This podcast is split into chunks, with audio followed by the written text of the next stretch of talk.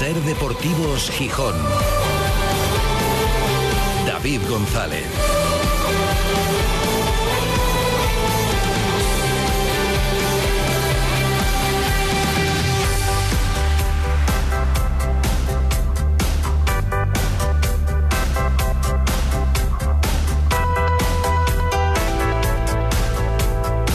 Martes 21 de marzo de 2023. Buenas tardes, bienvenidas, bienvenidos a Ser Deportivos Gijón. No hay día tranquilo en el Sporting. No hay día tranquilo, la verdad. Hoy, sin actividad para la plantilla, que mañana va a empezar a preparar el partido frente a Las Palmas, parece un día sin grandes titulares, pero ha habido uno. No es de carácter deportivo, sino del proceso de reestructuración que se está haciendo en el Sporting desde la llegada de los nuevos gestores. En realidad son tres salidas, dos trabajadores más anónimos, dos empleadas de las tiendas, pero una de ellas sí es una figura bastante más relevante por su larga vinculación con la entidad, vinculación profesional y personal, y también, bueno, por ser quien es.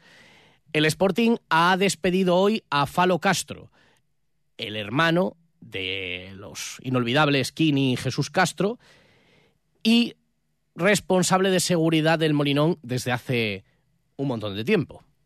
Era trabajador del club desde hace algunos años, pero la vinculación eh, profesional en este sentido ya viene desde hace mucho era casi casi junto en su momento a Alejo Caso, uno de los guardianes del Molinón, de los que estaban ahí velando durante todos estos años, permanentemente volcado en la imagen que recibía, por ejemplo, a la prensa tantas veces. Bueno, la verdad es que es acordarse de muchos partidos en el Molinón, de aquellos tiempos, por ejemplo, en los que eh, las radios también podíamos estar a pie de campo y teníamos que mm, también desmarcarnos un poco de falo y todo eso para, bueno, dentro de sus labores, evidentemente.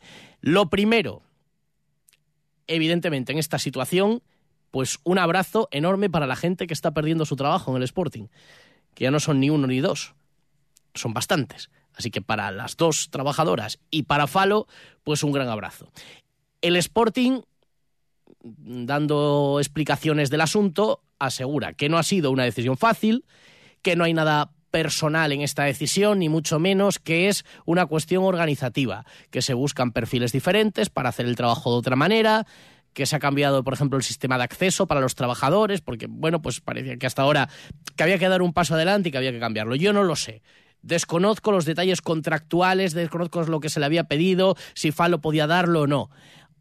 No lo sé. Lamento la salida de esta gente, que es historia también del Sporting, muchos de estos trabajadores que están ahí en segundo plano, y luego entiendo que hay que hacer cambios en el Sporting. Seguramente muchos, porque iba a decir, es lo de menos, pero los que consideraban que dejaban el club bien y los que decían que el club estaba estabilizado, bueno, pues no. Los que han llegado se han encontrado con el que el club está casi todo manga por hombro. Otra cosa es lo que vayan haciendo si lo hacen bien o mal, pero está casi todo manga por hombro. Y están intentando arreglarlo. En algunas cosas equivocándose y en otras acertando, no lo sé. Pero, ¿y el, y el momento? ¿Por qué este momento tan crítico en lo deportivo para tomar este tipo de decisiones. Que desde luego ayudar no ayuda.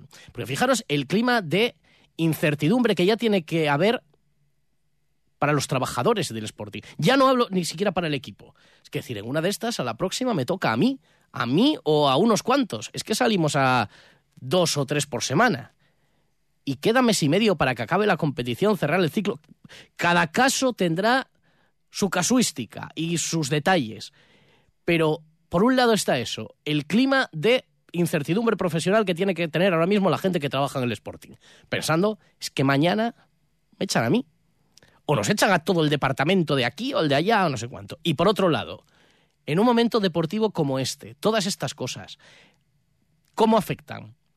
Al vestuario es el que también hay que exigirle y hay que apretarle y hay que ponerle las pilas.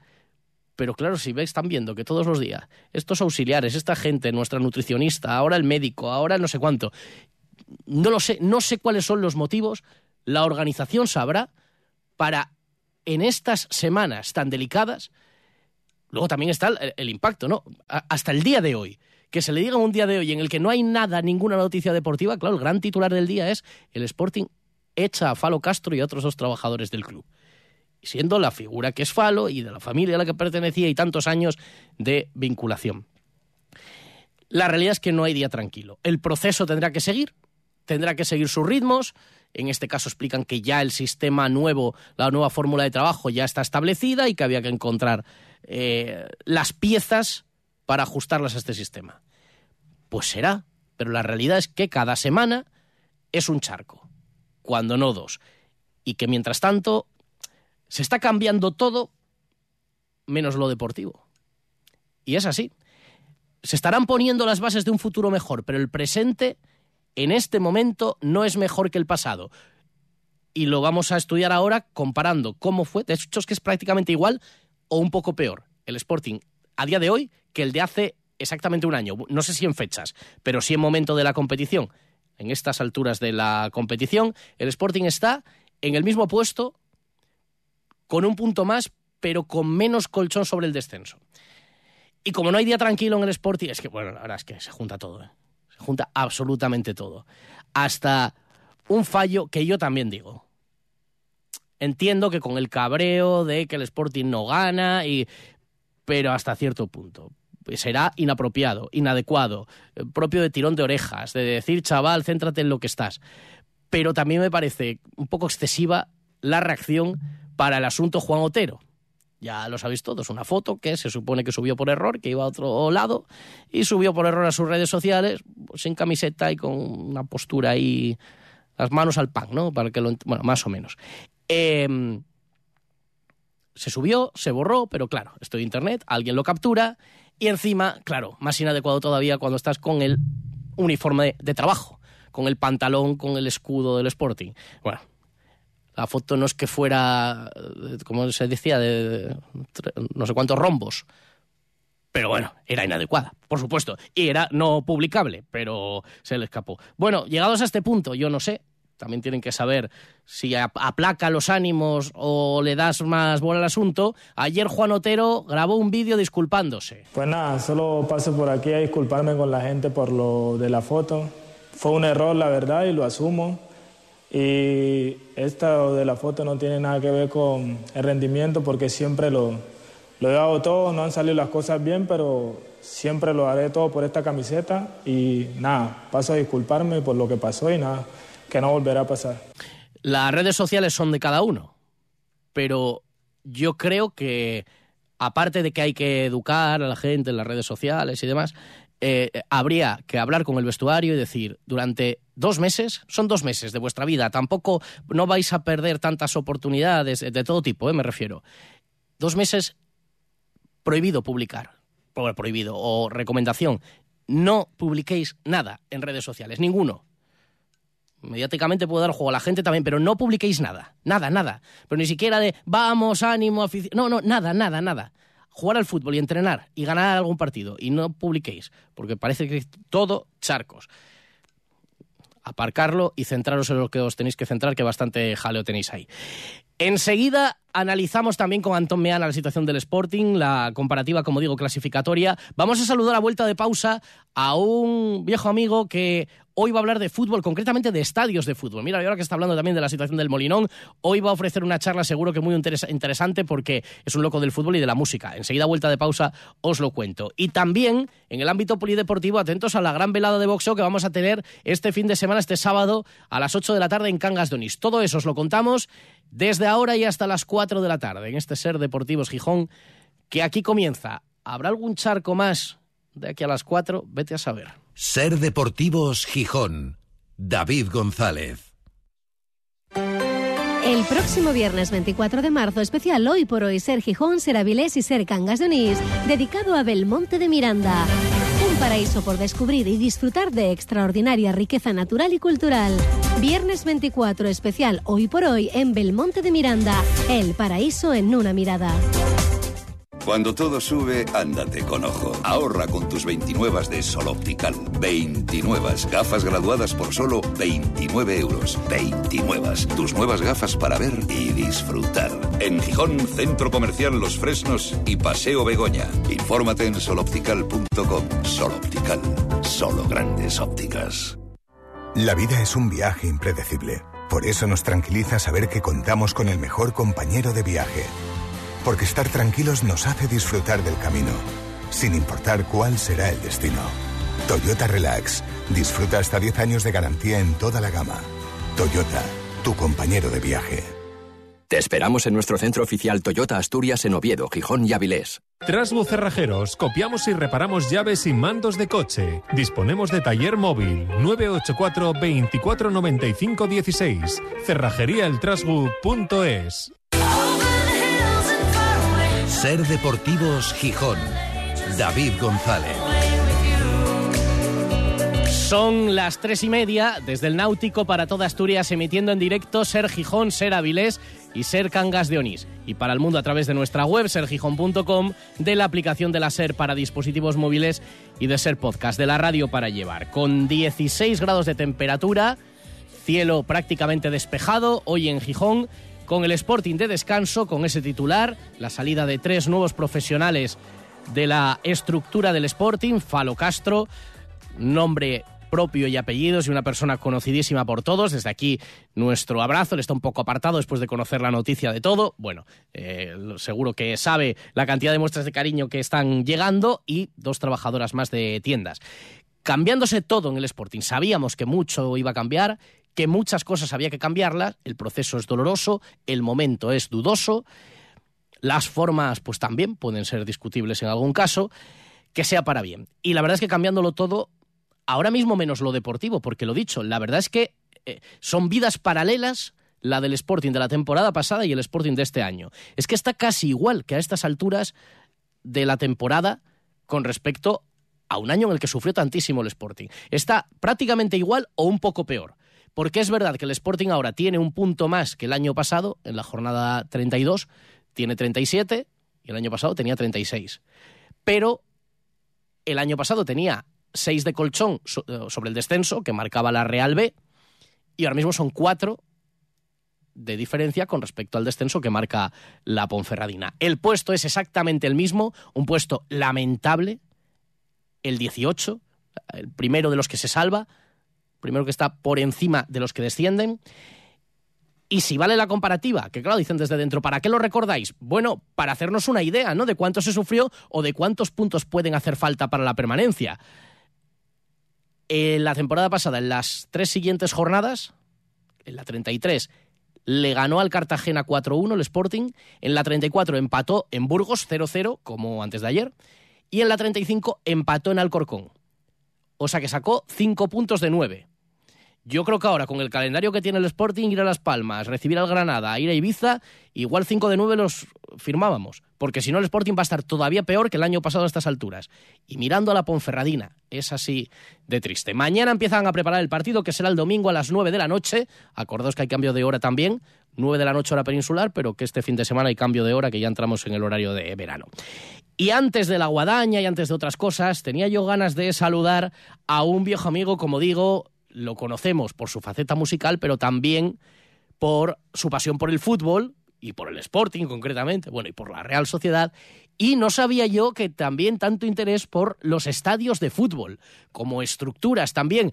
Hoy va a hablar sobre eso una charla a partir de las 7 de la tarde en el Ateneo Jovellanos.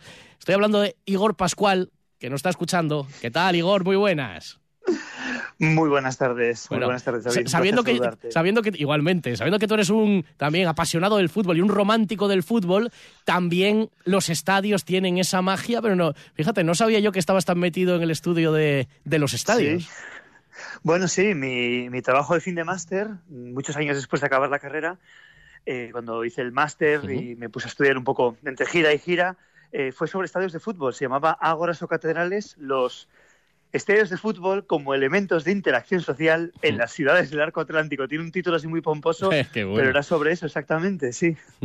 sí, sí, sí. Y, sobre eso vas a ofrecer hoy esa, esa charla a las 7 en el Ateneo Jovellanos, eh, eh, estudiándolo entonces como eh, centro de interacción social Supongo, supongo, que no solo en lo deportivo, porque un estadio de fútbol, ¿cuántas veces has actuado, actuado, tú en estadios de fútbol también, no? Sí, lo que voy a, dividir la charla en dos partes, sobre todo en una que voy a hacer una historia, voy a irme al, primer al estadio Olimpia para, para empezar, ver qué es un estadio, cómo evolucionan, cómo cambian, a qué necesidades responden, cómo van cambiando según, según las circunstancias socioeconómicas que, que se demandan hasta llegar a, los últimos, que, que, bueno, pues que son estos que se hicieron para, para Qatar, que, que yo creo que significan justo lo contrario de lo que yo entendía por un estadio, ¿no? Si un estadio representaba un espíritu que es simbólico y arquitectónico de una ciudad, pues estos son lo contrario, son el, un espíritu casi flotante e inerme, ¿no? Y luego, las, y luego una, una, pequeña cita un poco más rápida sobre, la, sobre, el, Carlos Tartiere, el antiguo y el nuevo, y, el, y por supuesto el Molinón. Esto de una manera un poco más ligera, pero no quería dejar de, de tocarlos, ya que estamos aquí en Asturias, quería tocar los más representativos, sobre todo porque reflejan muy bien el alma o el espíritu de las dos, de las dos ciudades, ¿no? Vamos a ver cómo se encarnan en esos, en esos estadios. Fíjate, ahora en pleno debate precisamente sobre el Molinón y sobre las posibilidades de moverlo, de tocarlo, de... Bueno, pues también eso, condiciona también la historia. Y fíjate lo que estabas hablando, ¿no? De, estas estructuras que marcan también momentos, la historia, la socialización, al, al, mensaje de Qatar de estadios provisionales, trasladables a otro punto, que pierden toda, toda esencia. Sí, mira, exactamente. Si, por ejemplo, el Molinón, eh, que además representa una cosa muy concreta en, la historia del fútbol español, ese campo tan antiguo, más antiguo, que casi es el mayor trofeo de todos los que tiene el Sporting, realmente. ¿no? Una, Además, algo que no se puede comprar con dinero, es algo muy, muy concreto, pero que sí que simboliza pues, la identidad de la ciudad, un sitio que ha sido capilla ardiente, que ha sido escenario de, batallas, de teatros, de, fusiones y de, significa a los estadios estos más de Qatar móviles incluso, que se quitan y se ponen, que en vez de atender a las necesidades de una comunidad concreta, responde, como tantas cosas últimamente en los últimos años, a, es realmente el estadio que encarna una multinacional, que sería la FIFA. Realmente no son estadios de ciudades, sino estadios que representan o simbolizan el poder de, una multinacional, en este caso la, FIFA. No son de ningún equipo ni de ninguna selección, sino de, una, de una gran empresa. O sea, es como un cambio, un cambio que estamos viendo muy a menudo, ¿no? Así es, así es. Hay un estudio sociológico ahí importante detrás de la evolución también de, de los estadios. Fíjate, decías, una de las cosas de las que puede presumir el Sporting es esa otra de no haber salido nunca del fútbol profesional, de las dos primeras categorías del fútbol español, como veníamos recordando, y ahora con este te leo en, tus artículos en el comercio después de cada partido, con, bueno, intentando buscar ahí brotes verdes, por ejemplo, el partido del otro día, pero con el miedito ahí, ¿eh? Sí, hombre, hay, hay muchísimo miedo porque es una situación que ya se viene, que ya se repite y la vez que, se, que cuando en, los 90, en la segunda mitad de los 90 se bajó segunda, siempre venía un poco apuntando, siempre venía amenazando. Y ahí ese miedo, ¿no? Cuando esa amenaza se repite constantemente, pues es un miedo. Entonces toda la... Bueno, sí, sí hay miedo. Yo intento verlo desde el punto de vista por supuesto positivo, porque creo que hay equipos que van a hacerlo peor, pero es verdad que no, no apunto a la parte de las, las, decisiones que se, han, que se han tomado, decías muy bien antes, no sé si son buenas o malas, pero en algunos momentos el, tiempo, el momento de elegirlas quizá no, han sido las más adecuadas porque, mm. porque en tiempos de crisis quizá un giro de, volante tan grande es justo cuando hasta que te encuentras te pasan unos cuantos partidos que, que, nos están costando muchos puntos. Es una situación bastante complicada, pero bueno, que también reflejan, volvemos a decir, o sea, reflejan también lo que, lo que es el estado a veces un poco, no quiero ser tampoco pesimista, ¿no? De, la región, donde una región demográficamente está sangrada, donde se pierde talento que se va fuera, etcétera, etcétera, y, sí que simboliza un poco que suele pasar esta, esta última temporada en Asturias en general y en Gijón en concreto. Pues sí, siempre es un placer escuchar, también por la radio Igor Pascual, pero hoy se le puede ver hablando de esto, de los estadios de fútbol, de mm, su ¿Cómo así? Es que te ha quedado también en el título de la tesis que, no quiero estropear. Sí, bueno, yo, lo voy a llamar, lo llamé de una manera mucho más sencilla para, para, para que no fuese ese título tan rimbombante, pero es que en los trabajos de investigación tienes que titular para intentar acotar y que no se te vaya, claro, que no se te vaya un poco el, trabajo de madre.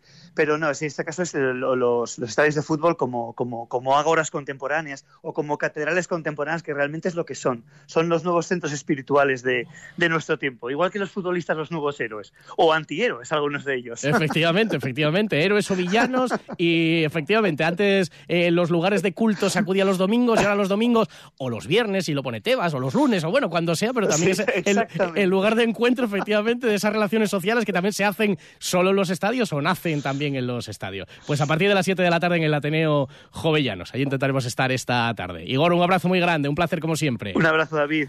Chao. Pues a lo dicho, la cita para esta tarde, para disfrutar seguro de un gran momento de charla por parte de Igor Pascual. Ya está esperando Antón Meán, así que enseguida vamos a saludarle también para dar su opinión sobre esta situación. Antes vamos a escuchar a uno de los protagonistas de este fin de semana. Mm, un poco desapercibido también por todo lo que hay en torno al Sporting, pero el debut como titular de Barán. Y bueno, con buenas sensaciones, aunque el chaval reconoció que acabó muy cansado y que necesita un poco más de ritmo. Mi, mi debut es una cosa muy importante para mí estoy muy contento. Muy difícil sí, porque no había mucho espacio dentro, pero mm, al final tenía buenas sensaciones.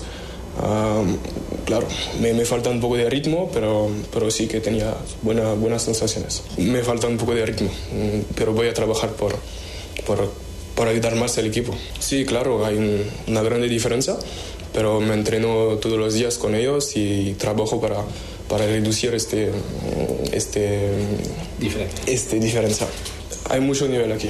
Creo que es diferente, pero me, me gusta porque hay mucho ritmo aquí, jugamos mucho al balón y, y no, no, me gusta. Es diferente, no, no puedo decir si es mejor o peor, pero es diferente y, y me gusta jugar aquí.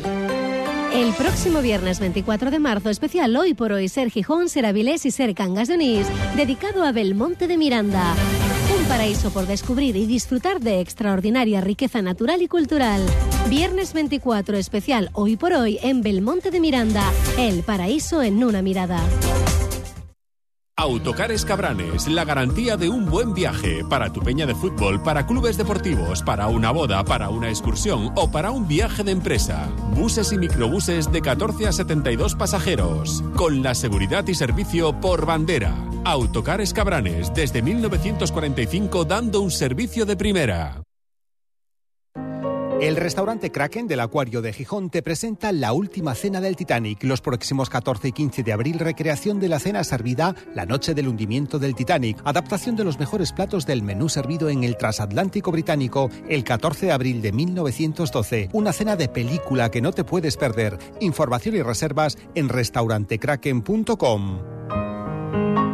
Hasta el 22 de abril aún puede verse en Laboral Centro de Arte la exposición de arte sonoro La Catedral de la Lluvia, del artista Juanjo Palacios. Patrocina Empresa Municipal de Aguas de Gijón, agua de calidad, agua de todas y todos. La primavera ya está aquí y en Valgisa queremos celebrarlo contigo de una manera muy especial. Te regalamos un cheque directo de 500 euros a descontar en la compra de tu nuevo coche Peugeot, Citroën y Opel. Regístrate en nuestra web grupovalgisa.es antes del 31 de marzo y podrás descargarte un cheque directo de 500 euros para la compra de tu nuevo coche. No dejes pasar esta oportunidad y disfruta de la llegada de la primavera. Eh, bueno, de tu nuevo coche. Valgisa, tu concesionario oficial Peugeot, Citroën y Opel en Gijón. Asturias está en movimiento, un movimiento imparable. Trabajamos para asegurar el futuro de Asturias y juntos vamos a entamar la década del cambio. Llegó el momento de Asturias. Socialistas de Asturias. ¿Quieres que tu hotel, restaurante o cafetería ofrezcan a sus clientes un agua de calidad ecológica y totalmente saludable? Smartwater, empresa asturiana, te instala un moderno equipo que sirve agua fría, ambiente o con gas, un equipo depurador y un juego de botellas personalizadas. Smartwater, el sistema de purificación de agua que necesitas. Distínguete de tu competencia y contacta con nosotros. Estamos en Gijón, en el 985089908 y en activeastur.es. ¿Quieres mejorar el aspecto de tu sonrisa? En Clínica Dental Alarcón tratamos la ortodoncia, implantología y cirugía bucal. Te ayudamos a lucir una boca bonita y sana. Ven a conocernos. Estamos en la calle Granados 1 Bajo, 984-01-8535. Clínica Dental Alarcón. Calidad odontológica a tu alcance. Ahora sí puedo sonreír como quería. En Ser Deportivos Gijón, La Guadaña, con Antón Meana. Compañero Antón, ¿qué tal? Buenas tardes. Presente, David, ¿cómo estás? Muy buenas tardes.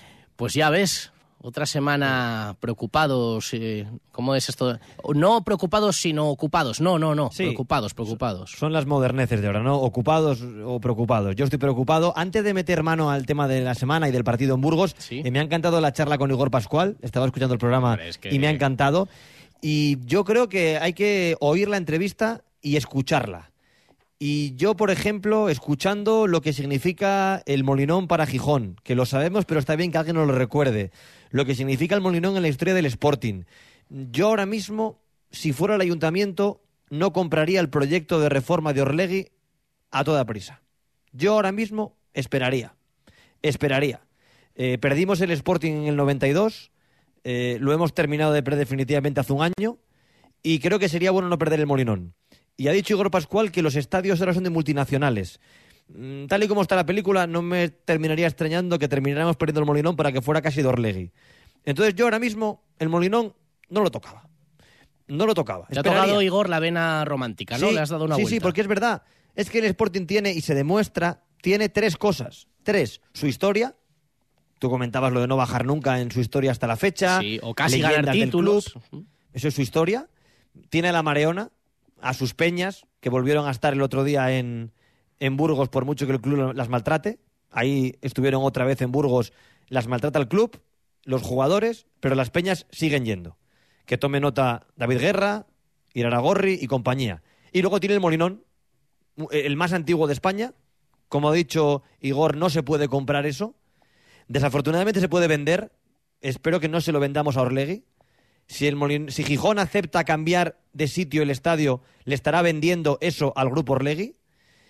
Un sitio es que lo escuchaba y me ha inspirado, de verdad. Donde han estado los Rolling Stone, Maradona, Messi, Cristiano, Tina Turner. Gini, Tina Turner. ¿Qué, qué necesidad tenemos de, de- de- de- de perder nuestra historia? Es que de verdad, de verdad, vamos con calma. Vamos con calma, que luego no se va a poder recuperar. O sea, igual que no hay un ticket para que Iraragorri devuelva a mi presidente el Sporting. Que todavía una semana habrá- después, si sigue en garantía, Sí, sí, mantienes que lo No, no, estás y- seguro. Y yo percibo, y yo percibo que es un clamor en el sportinguismo, ¿eh? Hombre, un clamor, un clamor, O sea, no, no sí, sí, sí, exageres, sí, sí, no. sí, No, sí, no. sí, sí, sí. Hay mucha más gente en ese barco que si mañana le dieran a elegir en una votación secreta, votaría lo malo conocido a lo bueno por conocer, que en este caso es lo casi bueno, vamos. Yo sí percibo que ese comentario no sentó mal en un sector amplio del sportinguismo, no sentó mal. Esto tiene muy mala pinta, muy mala pinta. Y cada día peor pinta. Y en lo deportivo ni te cuento. Aparte, hoy he estado por la mañana con gente que conoce mucho al grupo Orlegui y dicen que les sorprendería mucho, mucho, mucho, mucho que el Sporting despidiera a Miguel Ángel Ramírez aun entrando en descenso. Eso lo hablaba yo esta mañana también con una persona y me decía, ellos tienen tan claro que la decisión es esa que, como tú decías, con una cierta lógica, ¿no? La lógica del fútbol habitual. Si el Sporting cae a descenso, se van a poner nerviosos y lo van a echar. Y me decía también, precisamente esta mañana, me decía, no, no, no, no lo veo, no lo veo. Ellos tienen clarísimo que esta es la persona. Y que es que yo, por lo que he percibido hoy, repito, con gente que conoce muy bien al grupo Orlegui, he tenido una reunión aquí por por la mañana en Madrid, que ellos en México lo hicieron, que un año fracasaron, no se metieron en playoff, eh, le pidieron la cabeza de- del entrenador, lo mantuvieron y terminaron ganando eh, el siguiente torneo doméstico en México y que, y que tienen una idea tan clara que, que a, gente que les conoce les sorprendería mucho. Yo creo que si el Sporting entra en descenso, que tiene pinta que va a entrar en dos, tres semanas, eh, van a tener que, que- que tomar medidas con el entrenador porque yo creo que se les va a caer el molinón encima. Lo pienso realmente. Ya, lo que pasa es Pero- que, ¿sabes lo que pasa, Antón? Que el molinón encima no se les cae porque ellos, quien, al final... bueno, pero David Guerra está aquí, ¿eh? Sí, David Guerra sí, bueno, y tendrá, por y supuesto, Gerardo García su opinión. es de Gijón y es del Sporting. Pero fíjate, la sensación, hemos pasado de dirigentes que les reprochábamos muchas veces, y creo que también con razón, tomar decisiones por el que dirán. No, no podemos echar a este que nos matan, tenemos que traer a este para que nos aplaudan, a jugadores, a técnicos, que el Molinón gritaba José Alberto, José Alberto, tomada José Alberto y tal. A otros que parece decir, "Mm, no me importa lo que digan porque no los escucho, hago lo que yo creo que tengo que hacer y si no os gusta os vais. Qué contraste, ¿no? Sí, por ejemplo, a mí me parece que, que por lo que habéis ido contando en los últimos meses, cuando el Sporting ficha a Miguel Ángel Ramírez, eh, no se pone en contacto en ningún momento con José Luis Mendilíbar. No, o sea, no. hasta donde yo sé, el Sporting no negocia con Mendilíbar ni le propone el banquillo del Sporting a Mendilíbar. Eh, no sé si tú tienes esa información, que no se lo ofrecen. Yo... No, es que de hecho, yo eh, lo que a mí me llega es que Ramírez ya llevaba varias semanas avisado de que, porque en la destrucción de Abelardo hubo un amago previo, luego se esperó y al final el partido del Racing lo, lo precipita todo. Pero ya llevaba algún tiempo avisado de en el momento tú eres el elegido y tú... es- Pues entonces, imagínate la situación. José Luis Mendilibar, uno de los grandes entrenadores de España en la última década, que hoy tiene su primer entrenamiento con el Sevilla. Con el Sevilla. Con el Sevilla. El grupo Orlegui ni se lo planteó. Ni se lo planteó. O sea, no es que eh, Mendilibar no quisiera, eh, no quisiera eh, bajar un peldaño a segunda porque él es un entrenador de primera que va a debutar eh, con el Sevilla en breve en Old Trafford en Europa League. No, no, es que el Sporting ni se lo planteó. Yo tengo claro que si Miguel Ángel Ramírez no tuviera equipo, el Sevilla no lo habría llamado. Lo tengo bastante claro. Pues sí. Entonces, bueno, me parece que es una situación delicada. Me parece que el otro día el punto nos dio la vida. Es triste, pero nos dio la vida. Yo celebré el punto. Porque creo que esa distancia mental de no estar a un partido a mí me sienta bien. Ya estoy hablando de mí, voy a ser Ya, ya, egoísta. ya, Sí, sí. Yo creo que sería terrible eh, estar ahora pensando que el domingo por la noche eh, las opciones de estar en descenso eh, serían enormes. El otro día el Sporting para mí jugó un partido muy, muy discreto. Aparte tengo la ventaja de haberlo visto en diferido. No lo pude ver en directo, lo vi en diferido, que eso te permite analizarlo con más tranquilidad porque ya sabes el resultado. Claro. Y, y me parece que, que no es un partido de brotes verdes, sino que es un partido en el que si pierdes se parece mucho al de Andorra o se parece un poco, menos pero un poco al de Leganés. Y la situación, eh, ayer escuchaba a Pellico, mm, es de, de dar por perdido lo de Las Palmas. Si tiran a puerta en Las Palmas me parecería un éxito.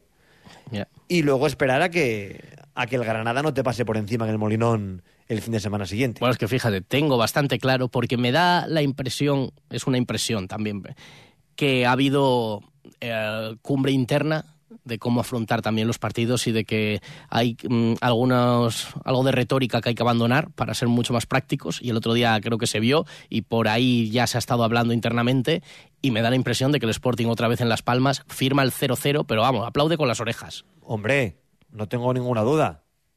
Tengo ninguna duda. Lo que pasa es que, bueno, van a jugar igual, porque como dice el entrenador, que yo, de verdad, yo decía ayer, no entiendo nada, Antón, me- que, que te diga un entrenador que durante el partido no se puede pensar ni condicionar que vayas ganando o vayas perdiendo, es una vuelta de tuerca que no esperábamos. ¿Cómo no te va a condicionar a la hora de asumir riesgos, de jugar más al ataque o un poco más conservador? No sé, que vayas ganando 3-0, que vayas perdiendo 0-1. Bueno, yo, pero yo creo que es fruto de una persona que es un estudioso del fútbol al que le falta experiencia en los banquillos. O sea, yo creo que se puede ser muy romántico hasta que te topas con la vida real. Y es la primera vez que Miguel Ángel Ramírez entrena en la élite europea. Y eso que es segunda división española. Tampoco en la que la primera. Pero digo, nunca había entrenado en una de las, que, que es la- puede ser la segunda división española, una de las ocho ligas más potentes de Europa, por no ser muy pretenciosos en España. Pero estará en las primeras divisiones de España, Francia, Inglaterra, Italia, Portugal, la Eredivisie, y luego la segunda inglesa y a lo mejor la segunda española. Bueno, por ser un poco generosos. Nunca había estado en este nivel, entonces yo entiendo, es su primera experiencia y está descubriendo lo que es el fútbol a este nivel. Y yo creo que él tiene una idea muy teórica del fútbol, pero que en la práctica lo está pasando mal. Yo sí creo que, que en breve la prensa sportinguista deberíamos por lo menos contribuir a la causa y que no se nos acuse de no haberlo pensado. ¿Quién puede ser un recambio bueno para, para Ramírez? Porque eso va a pasar. O sea, va a pasar el, el que por lo menos nos lo planteemos. Cuando el equipo entre en descenso, ¿cómo va a entrar? Claro, pero es que, Antón, pero es que nosotros podemos plantear quién lo sería a nuestros ojos, pero no a Claro. los ojos de los dirigentes del Sporting que Bueno. buscan otra cosa. Es decir, men- seguramente si te están oyendo dirían Mendilíbar, pero Mendilíbar no encaja para nada con nosotros. Y tú dirías, lo firmo mañana. Y ellos dirán, no, no, lo firmo, Claro, pero ellos lo tienen pongo que el pensar último. que fichan, pero es que ellos tienen que pensar que fichan para el Sporting, no para Orlegui. Y ellos están fichando gente para el grupo Orlegui. Entonces, eh, si a mí lo que no me gusta del grupo Orlegui eh, es que el Sporting les importa lo justo. Eh, el Sporting es una parte más de un grupo que ellos piensan que es el City Group y ni es el City ni es Group. Hombre, les, les tiene que importar, aunque sea No, por, no, por pues la pienso que inversión no, que, ¿eh? han hecho. Gente que manda a Geraldino aquí no le importa mucho. Gente que le da eh, las riendas del club a gente sin experiencia, eh, les importa más la estructura del grupo que el Sporting de por sí. Mi opinión. Y, que des- y- y- y que se desprende de, de- de- de todo lo que huela a sportinguismo dentro del club. Y, y por Pues ahí, a mí me y- parece. y- y por ahí quería una referencia que nos queda poquito tiempo, pero bueno, el titular del día, la salida de Falo Castro, ya lo hemos contado al principio, ¿qué, qué te parece? Pues creo sencillamente que sin conocer pormenores, el Sporting tendría que haber hecho todo lo posible para que Falo siguiera en el club. Todo lo posible. Todo lo posible. No un esfuerzo, todo lo posible. Lo pienso realmente. Creo que es una figura que tiene un llegado, una llegada grande al sportinguismo y a mí no me gusta. Al final, unos por H, otros por B, otros por C, al final van saliendo en fila los sportinguistas. Creo que no es bueno. La verdad, creo que no es bueno. Sí, y, me da rabia. Y creo que tenían que haber hecho todo y un poco más. Que a lo mejor han hecho mucho, ¿eh? No lo sé. Pero tenían que haber hecho todo y un poco más. Y que además en estas salidas, y que luego hay cosas que se dicen y se las lleva el viento. Por ejemplo, con el doctor Antonio Maestro se dijo, va a tener una salida acorde a lo que ha representado para esta entidad. Como tenga la misma fiabilidad esa promesa, que cuando dijeron, no, hemos quitado la banderona grande del Sporting que se veía para poner una... Pero es que va a llegar otro mástil y se va a poner la banderona grande del Sporting que se veía desde la minera. Y dices, mira, hombre, ahí está la ciudad deportiva del Sporting. Va a poner dos pequeñinas, una de, del Sporting y otra del Grupo Orlegui. Eh, en el mástil deben estar trayéndolo en barco, pero, pero, pero remando. Porque, mm, en fin, mm, son mensajes que quedan ahí. No, no, se va a tributar y luego ya veremos. Y sí, es una, es una pena. Me gusta, para terminar, mucho Barán, ¿eh? Mucho Sí, señor, sí, señor. me gusta. Ayer Mira. estuvo en la terna para los votos, me gustó bastante. Mañana escucha Manfredo y el jueves Ser Deportivo Sorle. ¿Vería su hermano el partido del Sporting? Hombre, digo yo, ¿no? Eh, Juega el hermano sí, titular. Seguro que sí, seguro que sí. Pasó el enlace seguro para que lo viera. Claro, igual en diferido como tú, pero lo vería. Seguro que lo vio, seguro que lo vio. Abrazo fuerte, Antón. Otro para ti, hasta luego. Cote puede llegar en el fondo, saca el centro. ¡Gol, gol, gol, gol! ¡Gol, gol, gol, gol, gol, Vive la emoción de los partidos del Sporting en Carrusel Deportivo, en la SER. Escúchalo en Ser Gijón con el patrocinio de Asador Torrontegui en Albandi, donde el cordero es un arte y cada comida un festín. Pescadería Carlos, una de las reconocidas pescaderías de Gijón por sus pescados y mariscos. En Usandizaga 23, servicio a domicilio. Sidrería Restaurante Villa Lucía, exquisitos menús diarios, arroz con bugre y gran parrilla de carbón con servicio a domicilio, miércoles y jueves cerrado por descanso. Reipa, maquinaria para jardinería, el proveedor oficial de tu robot cortacésped Husqvarna. Solda Eléctricas Tour, la solución de soldadura adecuada a tus necesidades. Polígono Mora Garay. Subway Gijón, venta y reparación de patinetes eléctricos, calle Magnus Blistad 44 y subwaygijón.es. Casa Ferino, uno de los rincones más aconsejados y visitados de Gijón, en carretera carbonera. Casa Manuela, un clásico en el centro de Gijón.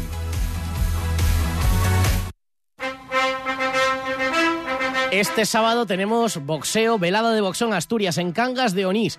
Una gran velada desde las 8 de la tarde en categorías amateur y profesional. Participa Adrián Martínez como profesional, con boxeadores también asturianos de la zona del Oriente y un combate femenino.